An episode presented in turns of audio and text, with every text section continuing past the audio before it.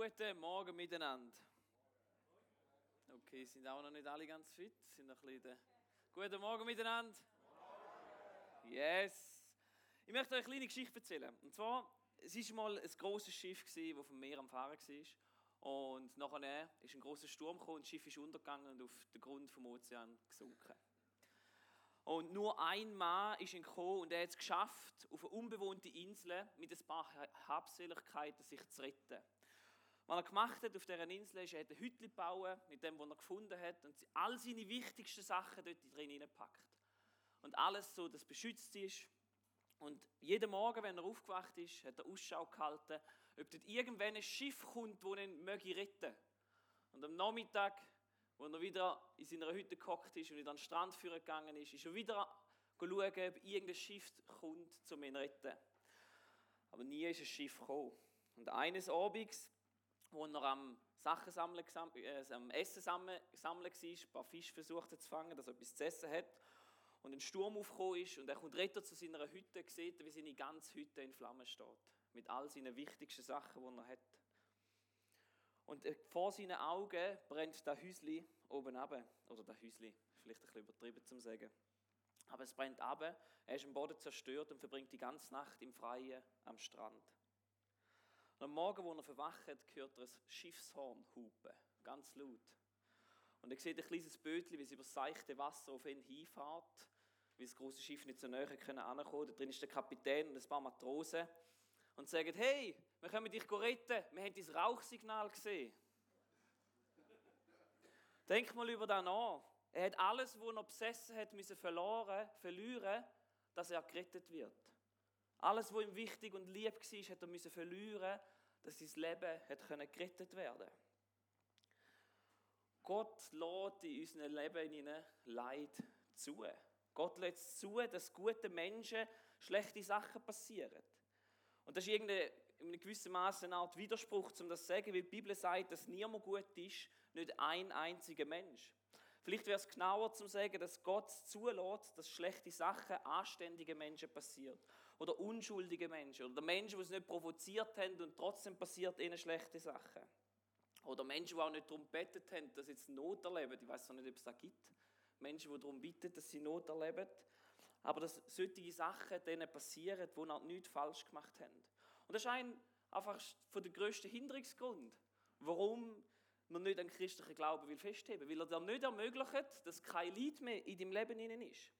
Und vielleicht hast du die Erfahrung auch schon gemacht, wo du jemandem von deinem Glauben erzählt hast und gesagt hast, jemandem, der nicht gläubig ist, und versucht hast, Gott näher zu bringen, und dann kommt die Frage und sagt, wie kann der Gott Liebe sein, wenn er Krankheit, Hunger und Krieg zulässt? Wie geht das nur? Und es ist schwierig für uns Menschen, einen liebenden Gott inmitten von einer leidenden Welt zu begreifen und zu erfassen. Weil ich meine, wenn nur den schlechten Menschen schlechte Sachen würden passieren und den guten Menschen nur gute Sachen, dann wäre doch super, oder? Da könnten wir wie fassen. Das wäre für uns wie logisch. So müssten wir das Leben einteilen. Nur denen, die böse sind, denen passieren schlimme Sachen. Wäre einfacher, oder? Wer hätte es gerne so? Das Leben so erklärt. Ja, du bist schlecht gewesen, darum kommst du da über. Oder? Wäre viel einfacher. Und in der Tat, da wird wahrscheinlich ein paar Menschen einen Anreiz schaffen, zum gläubig zu werden. Weil sobald du gläubig bist, passiert dir da dann nicht mehr. Wie schön wäre das? Und darum möchte ich Morgen einen Abschnitt von Paulus anschauen aus dem 2. Korintherbrief. Und der Paulus war ein Apostel, ein guter, gottesfürchtiger, rechtschaffener Mann, der mutig, kühn, treu, wahrhaftig, ehrlich war. Und er hat Gemeinden gegründet, er hat aus der Bibel gelehrt, also ja, er hat die Bibel auch geschrieben, aber verstehen, was ich meine. Er hat Christus predigt, er hat für die Armen gesammelt und doch hat Gott ihn leiden lassen. Und jetzt gehen wir vielleicht mal kurz zu uns selber an zu unseren eigenen dunklen Erfahrungen, zu unseren eigenen dunklen Zimmern oder dunklen Zeiten, wo wir schwierige Erfahrungen in unserem Leben gemacht haben. Zeiten wo, oder Erlebnisse, wo die Sicht auf Gott uns herausfordern lassen hat. Weil solche Zeiten erwarten wir nicht. Weil sie sind fast ein Affront an das, was wir glauben, an das, was wir erhoffen und wünschen, wenn wir glauben. Nämlich, dass alles gut und schön kommt und dass eine Hoffnung da ist. Weil wir wollen, dass Gott heilt, wir wollen, dass Gott besänftigt, wir wollen, dass Gott Schwierigkeiten beseitigt. Und manchmal tut er das. Und das ist großartig. Aber manchmal tut er es auch nicht. Und wenn er das nicht tut, wie sollen wir mit dem umgehen? Was sollen wir denn tun? Wie sollen wir das verarbeiten und wohin sollen wir denn gehen? Wie beantworten wir die Frage nach einem guten Gott denn?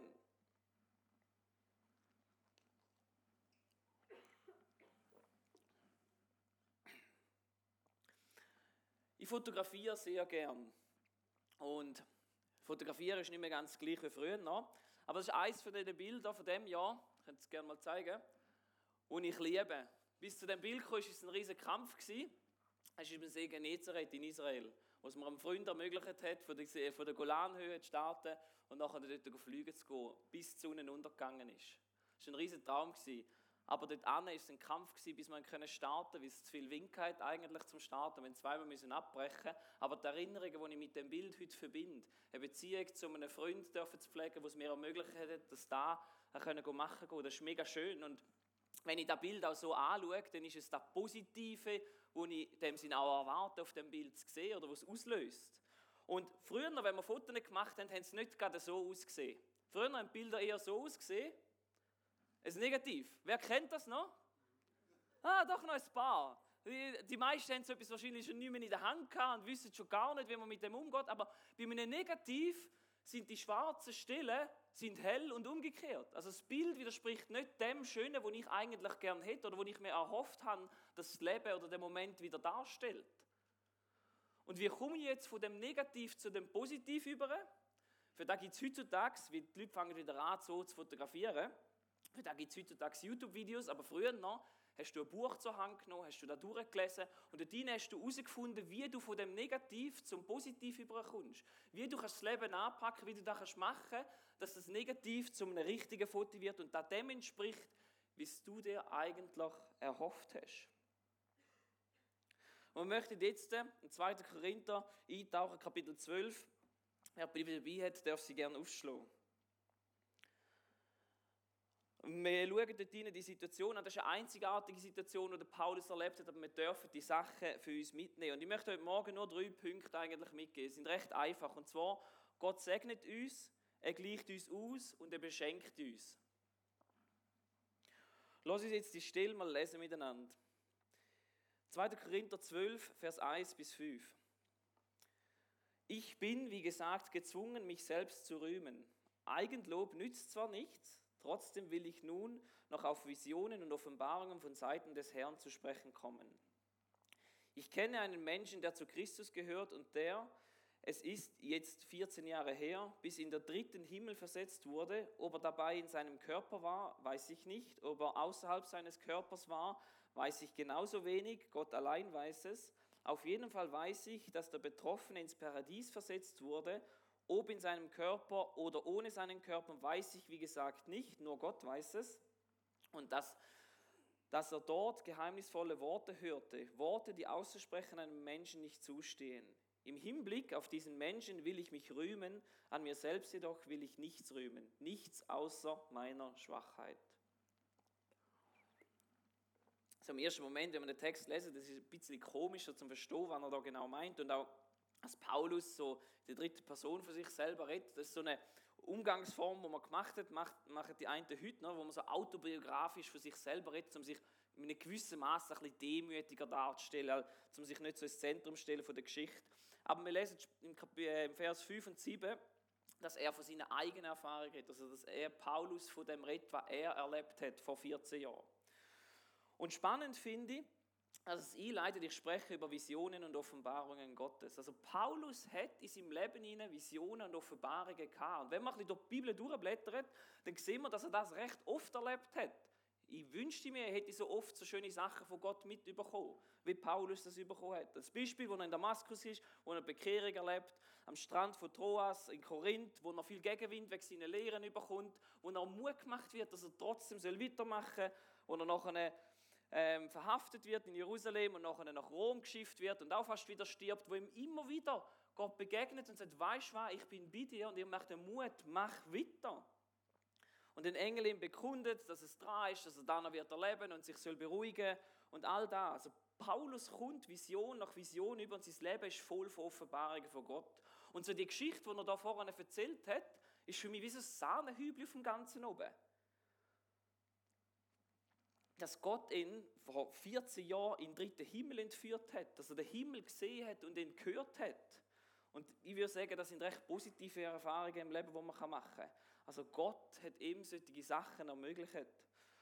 Und im Vers 4, er hörte unaussprechbare Worte, die einem Menschen nicht zustehen, auszusprechen. Und wenn ich ganz ehrlich bin, bin ich ein bisschen sauer auf Paulus. Wem geht es auch so?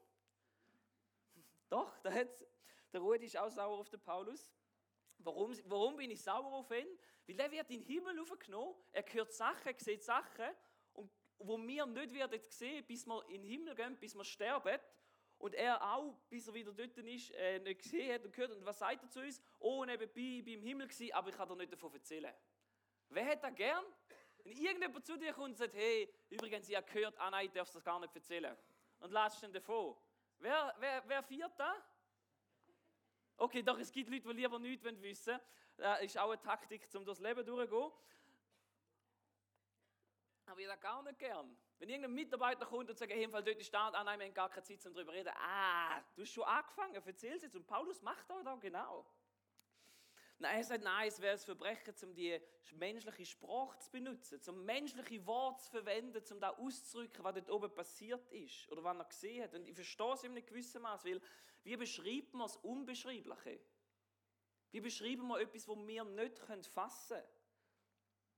Vielleicht kennst du das selber, du hast manchmal ein Gefühl über etwas, du liebst jemanden oder du bist von etwas begeistert, aber du schaffst es gar nicht richtig in Wort zu fassen.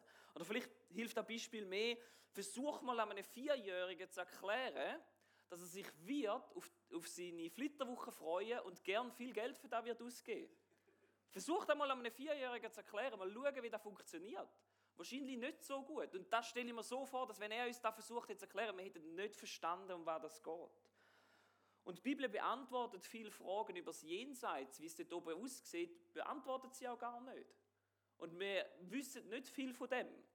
Und vielleicht liegt es daran, dass wenn wir wüssten, wie es dort wäre, es uns noch viel schwerer würde fallen, um dort zu sein. Nur eine Überlegung. Vielleicht würde es uns noch viel schwerer fallen, um dort zu bleiben und dort zu sein, wenn wir wüssten, was auf uns wartet. Weil wir gar nicht mehr würden wollen da sein, gar nicht mehr wollen, würden das Leben leben. Und der Paulus sagt, er war im dritten Himmel und so eine kurze Erklärung bezüglich diesen Himmel. Der erste Himmel, dort kann ich den Jetpilot anbringen. Der zweite Himmel, der bringt den Astronaut an. Und der dritte Himmel, der kann ich nur Jesus anbringen. Und wenn du im ersten oder im zweiten Himmel schon mal gewesen bist und dort noch Gott gesucht hast und ihn nicht gefunden hast, dann zieh nächstes Mal deinen Anzug ab und nimm den Sauerstoff weg, dann wirst du ihn finden. Okay, das war vielleicht ein bisschen makaber. Aber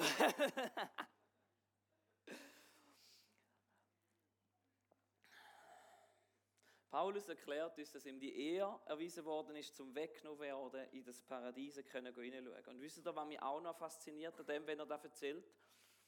Dass er nicht angegangen ist und sich irgendeinen Pullover verdruckt hat, einen Film darüber machen lassen hat, noch irgendeinen Merchandise-Vertrag erstellt hat, ein YouTube-Video, wo er erklärt und eine Vortragsserie, wo er einen Haufen Geld damit verdient. Das Erste, was wir heute machen würden, wenn wir so ein Erlebnis mit Gott hätten, was würden wir machen? Wir gehen auf Insta, gehen auf YouTube, hey, ich bin im Himmel gewesen, schauen, wer ich bin und erzählen und machen uns groß damit. Und versuchen noch Cash damit zu machen und Geld damit rauszuholen mit irgendwelchen Vorträgen. Und da wie so ich habe die heilige Sache erlebt von Gott. Und Paulus, wir hören gar nicht von dieser Geschichte. Erst 14 Jahre später erzählt er von dem. Übrigens, da ist noch etwas gewesen. Ich kenne den Typ, der dort im Himmel war und ich kann das nicht einmal erzählen, weil es gar nicht so wichtig ist.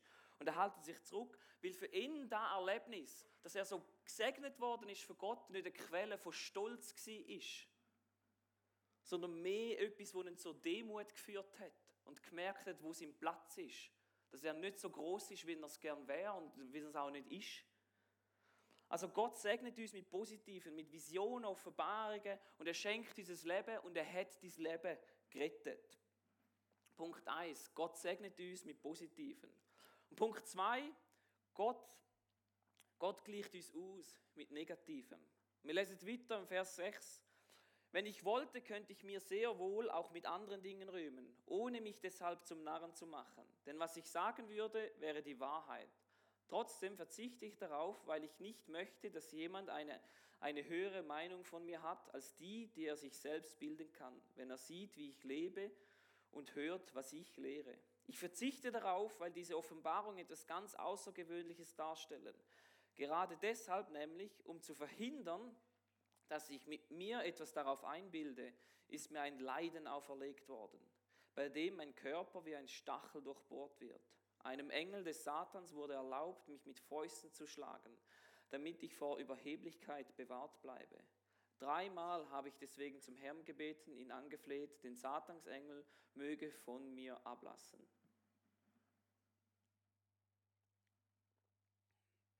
Was ist gemeint mit dem Stachel in dieser Stelle? Und ich möchte euch ein kleines Geheimnis erzählen. Niemand weiß es. Es gibt einen Haufen Vermutungen. Paulus schreibt auch nicht genau, was damit war. Es gibt jenste Kommentare und Leute, die das Gefühl haben, sie wissen, was ist. Und alle widersprechen sich gegenseitig wieder. Die einen sagen, es ist äh, gemeint mit dem andauernde Verführung. Die einen sagen, es ist seine Epilepsie. Gewiss, ich es nicht.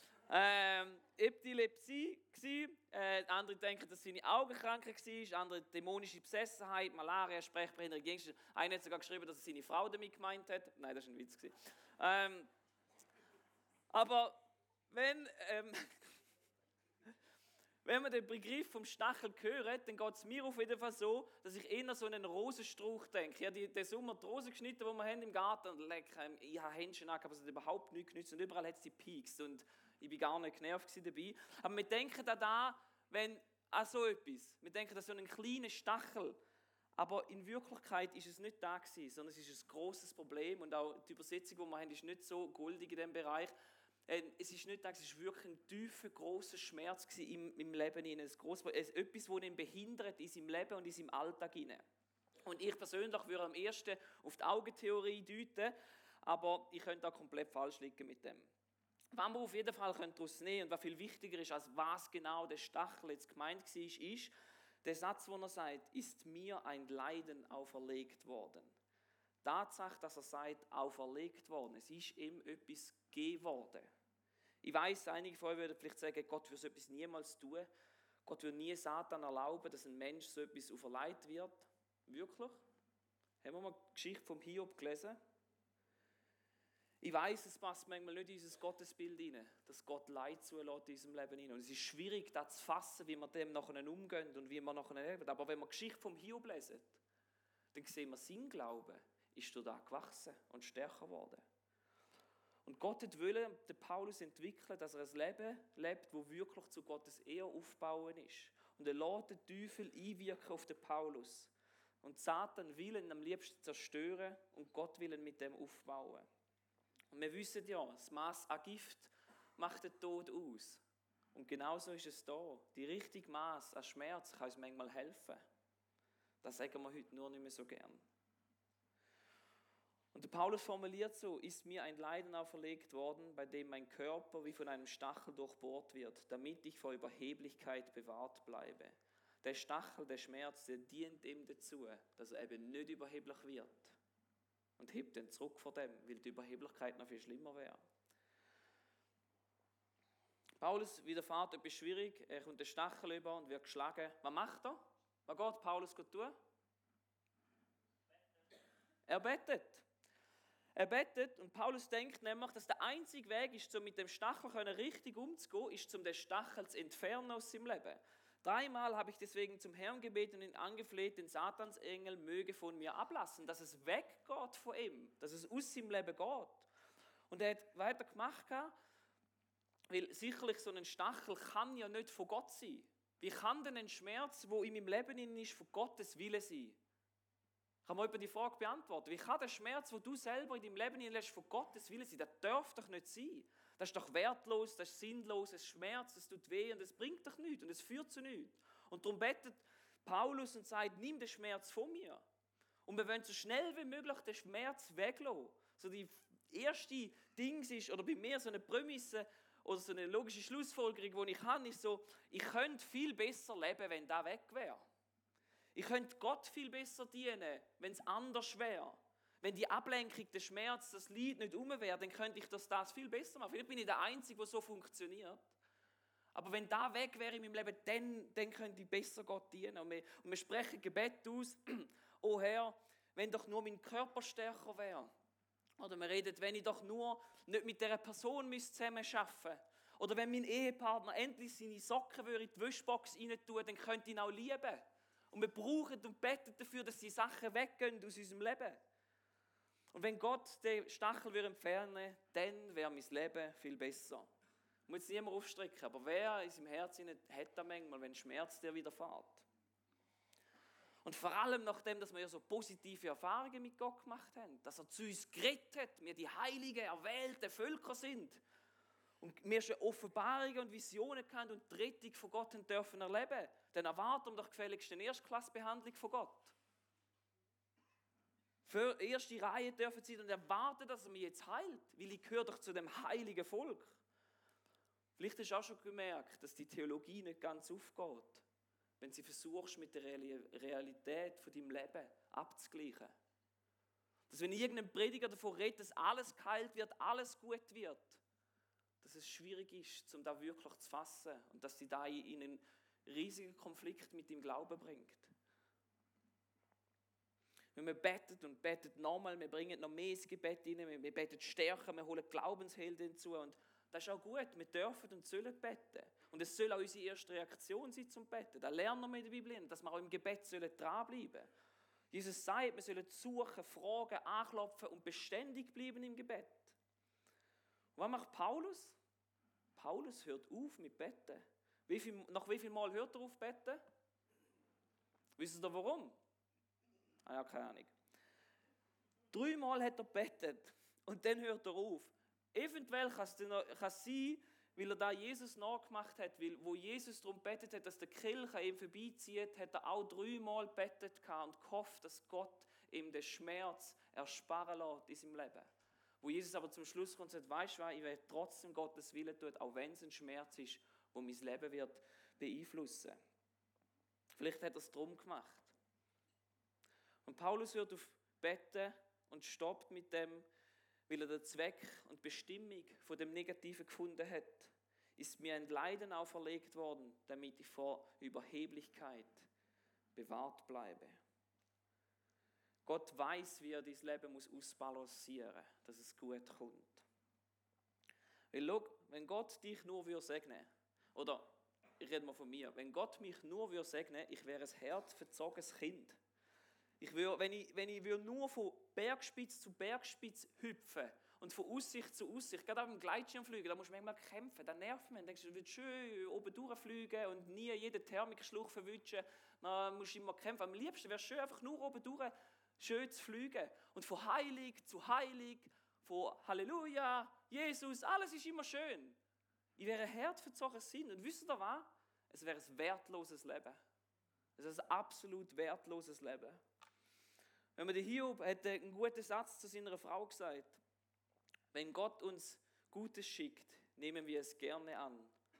Warum sollen wir dann nicht auch das Böse aus seiner Hand annehmen? Trotz aller Schmerzen versündete sich Hiob sich nicht. Er sagte kein Wort gegen Gott. Da ist mal gute Theologie, weil es platziert uns an den richtigen Ort an.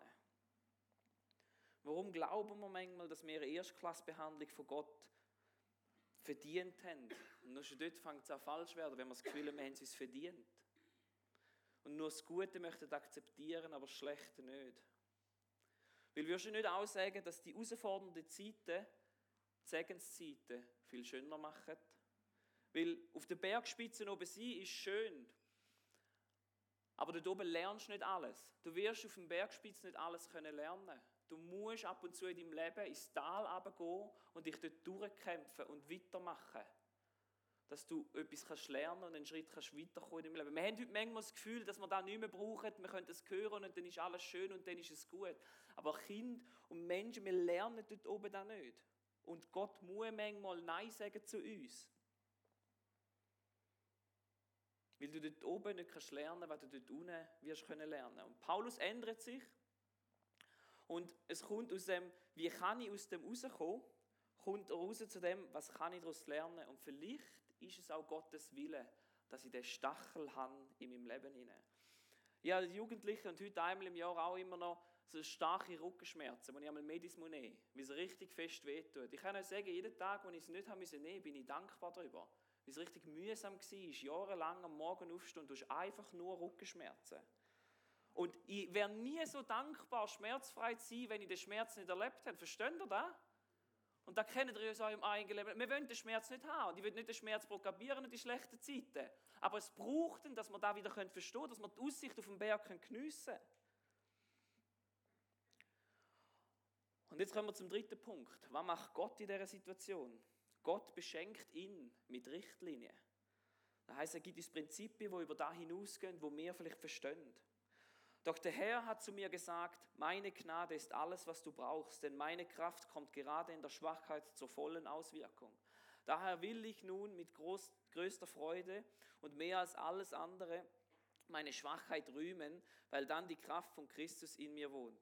Ja, ich kann es von ganzem Herzen akzeptieren, dass ich wegen Christus mit Schwachheit leben und Misshandlungen, Nöte und Verfolgung und Bedrängnis ertragen muss.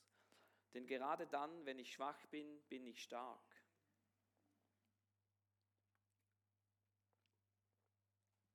Was ist mit Paulus los? Ist der Masochist? Er freut sich wegen Schmerzen? Nein, er freut sich, dass Jesus, dass Christus gut bei uns kommt. Seinetwegen habe ich dreimal zum Herrn gepflegt, dass er von mir weiche. Paulus redet zu Gott und bittet ihn um etwas. Bittet darum, dass er es gut macht. Und Gott sagt, lass dir an meine Gnade genügen, denn meine Kraft vollendet sich in der, Schwachheit. Gott redet zu ihm. Und wisst ihr was? Da, wo Gott zum Mensch sagt, ist immer viel wichtiger als da, wo der Mensch zu Gott sagt. So hart es ist, aber da, wo ich Gott zu melden habe, ist weniger wichtig, wie da, wo er mir zu melden hat. Gott gibt ihm eine Anweisung und sagt ihm, meine Gnade genügt. Seine Gnade langet. Ich erlebe etwas Negatives in meinem Leben. Ich bete Gott zu Gott, um etwas Positives zu überkommen. Und Gott, Gott gibt mir eine Richtlinie mit. Gott sagt zu ihm, meine Gnade ist alles, was du brauchst. Es ist ausreichend für dich. Vielleicht stehst du jetzt da und sagst, oder besser gesagt, ihr sitzt da, ähm, Gott beantwortet ja das Gebet von Paulus nicht. Er nimmt mir den Stachel nicht weg, um das, was er bittet hat. Überleg nochmal. Weil Nein ist auch eine Antwort. Und Gott sagt manchmal auch Nein. Wenn ich mir vorstelle, dass ich meinen zwei Jungs nie Nein würde sagen, das würde, glaube ich, eine absolute Katastrophe geben. Sie sind super coole Kinder, aber sie sind definitiv kein Engel. Und wenn ich ihnen nie Nein sage, und als kleines Beispiel, wenn, ich, wenn mir einem Laien nie Nein gesagt hat, wenn man denkt, nein, er ist so ein gutes Kind, er wird in seinen Gefühlen wissen, was dran ist in seinem Leben, blablabla, dann wäre er, wenn er in den Kindergarten gegangen ist, heftigst auf die Welt gekommen. Weil auf einmal Grenzen da sind, auf einmal sollst du sozial dich verhalten mit anderen Menschen und da kannst du nicht mehr, weil da nie Nein gesagt worden ist. Und wisst ihr, was für mich als Vater und auch für Julia als Mutter, ist es schwer, unseren Jungs Nein zu sagen. Erstens können sie gut argumentieren Irgendwoher haben sie es. Aber da wird noch schlimmer. Ähm, aber weil sie dann auch sich da wirklich wünschen und sie brüllen und es tut ihnen weh und du denkst, nein, ich möchte doch nicht böse zu ihnen. Aber wisst ihr, Nein sagen kann auch heißen, ich liebe dich. So wie Ja sagen manchmal kann heißen, ich liebe dich. Und Nein ist auch eine Antwort und Gott darf auch Nein sagen. Ich denke mir schon, dass es nicht die Antwort war, die Paulus hören wollte. Er hätte lieber wahrscheinlich hören oh ja, mein Kind, du hast Offenbarungen gehabt, ich habe dir alles beschenkt, Visionen gegeben, ich habe dich immer wieder durchgerettet. Ich werde dir alles erfüllen, was du gern hättest. Bist der Nabel der Welt, ich drülle mich um dich.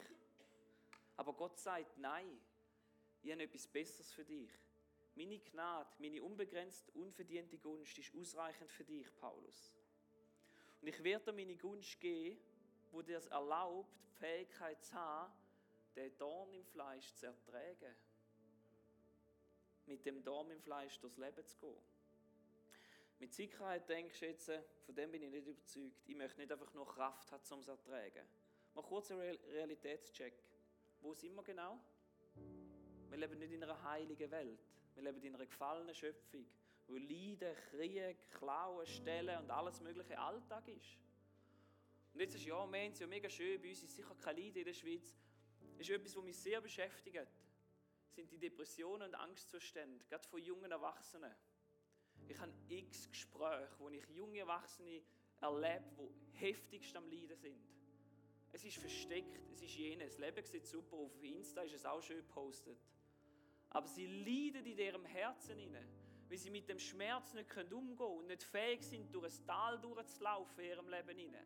Weil sie es nie gelernt haben, weil man es ihnen nie erlaubt hat, Nein zu sagen. Weil man es immer von Bergspitze zu Bergspitze angeklopft hat und sie darum nie müssen merken, Nein ist auch eine Antwort. Und es ist okay, ein Nein zu erleben und einen Stachel im Fleisch zu haben, dass es einen Wert hat fürs Leben. Aber in dieser Welt leben wir, in einer gefallenen Welt. Und nicht, wenn ich sonst einmal sage, auf einem Ponyhof mit irgendwelchen Einhörnern, die rosarot rumhüpfen. Gott verursacht nicht die negativen Sachen, das will ich nicht sagen. Aber er verhindert es auch nicht immer. Weil er möchte es benutzen. Gott lässt zu, dass Christen und gut rechtschaffene Leute Prüfungen widerfahren sind. Genauso, wenn er es auch denen widerfahren lässt, wo keine guten Menschen sind. Jesus sagt in der Bergpredigt, die Sonne geht auf und der Regen gefällt über den guten und den bösen Menschen. Und gleich fragst du immer noch, warum müssen die gerechten Menschen leiden? Warum müssen wir als Christen, warum müssen wir so leiden? Vielleicht ist eine Antwort die, die ich da geben auf die Frage. Oder das ist eine Antwort auch für mich selber, die ich gefunden habe. Dass Menschen, die uns beobachten, im Leid hinein, wenn wir Leid erleben in unserem Leben, dass Menschen, die uns beobachten, und Menschen beobachten sehr gut, wie wir Christen mit Leid umgehen, dass wir bei dem hinein den Glauben demonstrieren können. Dass wir den Glauben können demonstrieren können, wo, wo wir haben, dass Gott wirklich die Hoffnung ist, weil erst in dem hinein zeigt sich, ob der Glaube verhebt. Und das ist verändernd. Wenn wir durch unser Leiden können Gottes Gnade aufzeigen. Können. Wenn wir können in unserem Leiden in Geduld finden. Wenn wir in Demütigung in Demut finden. Wenn wir im Unrecht in Vergebung leben. Wenn wir in Enttäuschung Gelassenheit lernen. Wenn wir in der Wut Sanftmut aufbringen. Wenn wir beim Scheitern Bescheidenheit lernen. Wenn wir in einer Glaubenskrise sind, können Ehrfurcht vor Gott finden merken, dass wir das Leben nicht im Griff haben. Und dass wir in einem Kontrollverlust vielleicht noch mehr lernen können, ihm zu vertrauen. Wir können den Menschen aufzeigen, wie wir mit Leiden umgehen auf dieser Welt. Weil weißt leiden tun wir alle. Sie leiden, wir leiden. Aber ich glaube, wir leiden besser, weil wir eine Hoffnung haben. Ich selber da erlebt, wo über näher aus unserer Familie gestorben ist und wir im Trauerkreis sind und Menschen auch anwesend waren, die nichts mit Gott am Hut hatten uns zu uns überkommen ist nach zwei Tagen, gesagt, ihr habt eine Stärke, die uns hilft, die uns durchträgt. Und euren Glauben, der hilft euch irgendwie. Ich wünschte, ich hätte das auch. Die Person hat leider den Glauben nachher nicht angenommen. Aber es ist ihr bewusst worden, dass etwas da ist, das wir nicht hätten können beschreiben können. Weil wir andere Antworten können finden aufs Leben, weil wir nämlich in die Ewigkeit schauen können. Und wir eine andere Antwort haben aufs Leid, nämlich dass seine Gnade uns langt. Und ich möchte der Welt nicht nur zeigen, wie ich lebe und wie meine Werte sind, sondern ich möchte der Welt zeigen, wie ich mit Leiden umgehe. Und ich möchte dich fragen Morgen, bist du bereit, Schmerz und Leiden zu ertragen, damit du Gottes Gnade groß machen kannst? Weil das ist ganz eine andere Motivation, um durchs Leid durchzugehen. Den Brief schreibt der Paulus ein bisschen vorne. Gelobt sei Gott, der Vater, unseren Herrn Jesus Christus, der Vater der Barmherzigkeit und Gott allen Trostes, der uns tröstet in aller unserer Bedrängnis, damit wir auch trösten können, die in allerlei Bedrängnis sind, mit dem Trost, mit dem wir selber getröstet werden von Gott. Du weißt sicher, wie eine Perle entsteht. Eine Perle entsteht, weil ein Ankorn in die Muschel hineinkommt und die, die Muschel hat keinen Bock auf das Ankorn. Wir Menschen rühren die ganze Zeit rein, weil wir noch gerne mehr Perlen hätten. Aber das ist eine Irritation für, für die Muscheln. Und dann macht sie, sie tut Sekret und Sekret rundherum bilden, dass etwas Wunderschönes dabei rauskommt. Und je größer die Irritation, je größer der Wert. Und je größer in deinem Leben da ist, ist auch der größere der Wert. Und Menschen reagieren ganz unterschiedlich auf den Weg vom Leid in ihrem Leben hinein. Und ich würde sagen, es gibt so drei Kategorien, wie man darauf reagieren kann, wie Menschen darauf reagieren. Einige, die werden wütend, werden hässig, hässig auf alles, was um sie herum ist. Und sie lassen den Frust, den sie haben und das Leid, das sie haben, jedem anderen noch zukommen, sodass sie hoffentlich auch leiden müssen, so wie ich muss leiden.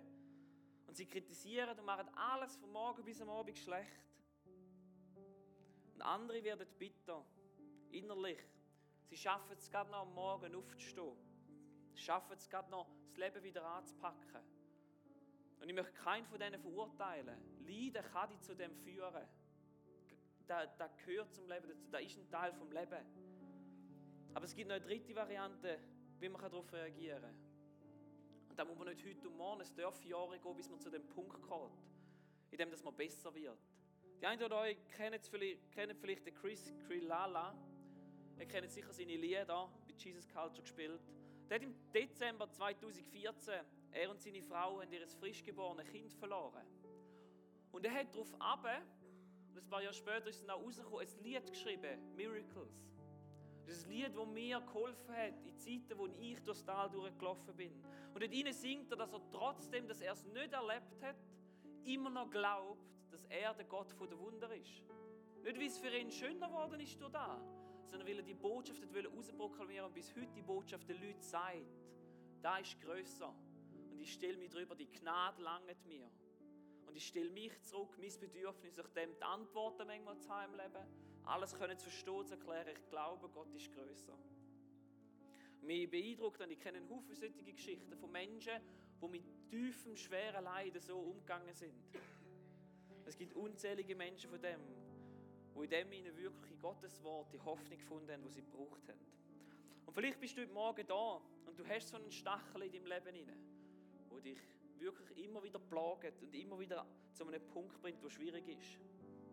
Dann möchte ich zu dir sagen, Gott ist sehr gut in dem, dass er das Negativ kann zu einem Positiv machen kann dass das Bild, das wir manchmal haben von unserem Leben, das eben nicht so aussieht, wie ich es mir erhofft habe, dass das Bild soll aussehen soll. Könnt ihr die Folie bringen? Das Bild nicht so aussieht, wie ich es mir erhofft habe. Dass es eben so aussieht Leben. Gott ist sehr gut, dass er das umwandeln kann in etwas Positives. Was dazu braucht, ist, dass du seine Anleitung lesest. Durchgehst. Durch die Bibel durch und versuchst zu verstehen, wie bringe ich das Bild wo nicht dem entspricht, was ich gerne hätte, zu einem Bild, wo ich sage, so soll das Leben aussehen. Und da hat Gott auch gedacht für mich. Und dazu musst du Gott vertrauen, seine Prinzipien in deinem Leben hineinleben und die Richtlinie eben annehmen, die er gesetzt hat. Und nicht das Gefühl haben, du kannst ihm vorzugeben, wie er zu funktionieren hat. Und ich kann dir eins sagen, du musst dein Leben darauf verwetten. Es wird dir alles kosten. Es wird dich durchbringen, es wird dir Gnade und Frieden schenken, aber du musst ihm vertrauen. Und vielleicht sind Menschen auch heute Morgen da, die noch nie von dem gehört haben, dass es einen Gott gibt, der sie liebt und sie möchte durchtragen. Dann möchte ich dir Mut machen, komm führen oder gang ein Gebet säcken. Dann beten wir miteinander das Gebet, dass du heute den ersten Schritt zu Gott kannst machen kannst. Und eine Beziehung mit ihm kannst anfangen und die Hoffnung darfst finden, dass du nicht mehr umsuchen musst. Und auch wenn Menschen da sind, die kämpfen mit Depressionen, kommen und lernen für euch beten. Geht da an, versteckt da nicht. Und habt das Gefühl, ihr müsst euch schämen für das, dass ihr nicht aus dem Bett kommt am Morgen früh, weil es euch vielleicht so fest abgedruckt und einfach alles nur noch schwarz ist. Reden wir offen mit dem, dass wir die Kämpfe haben und tragen miteinander das Leid und machen in dem ihnen Gott groß. Dass wir können Botschafter sein für die Gnade und dass wir dieser Gnade von Gott, dass die genügt für uns. Danke vielmals.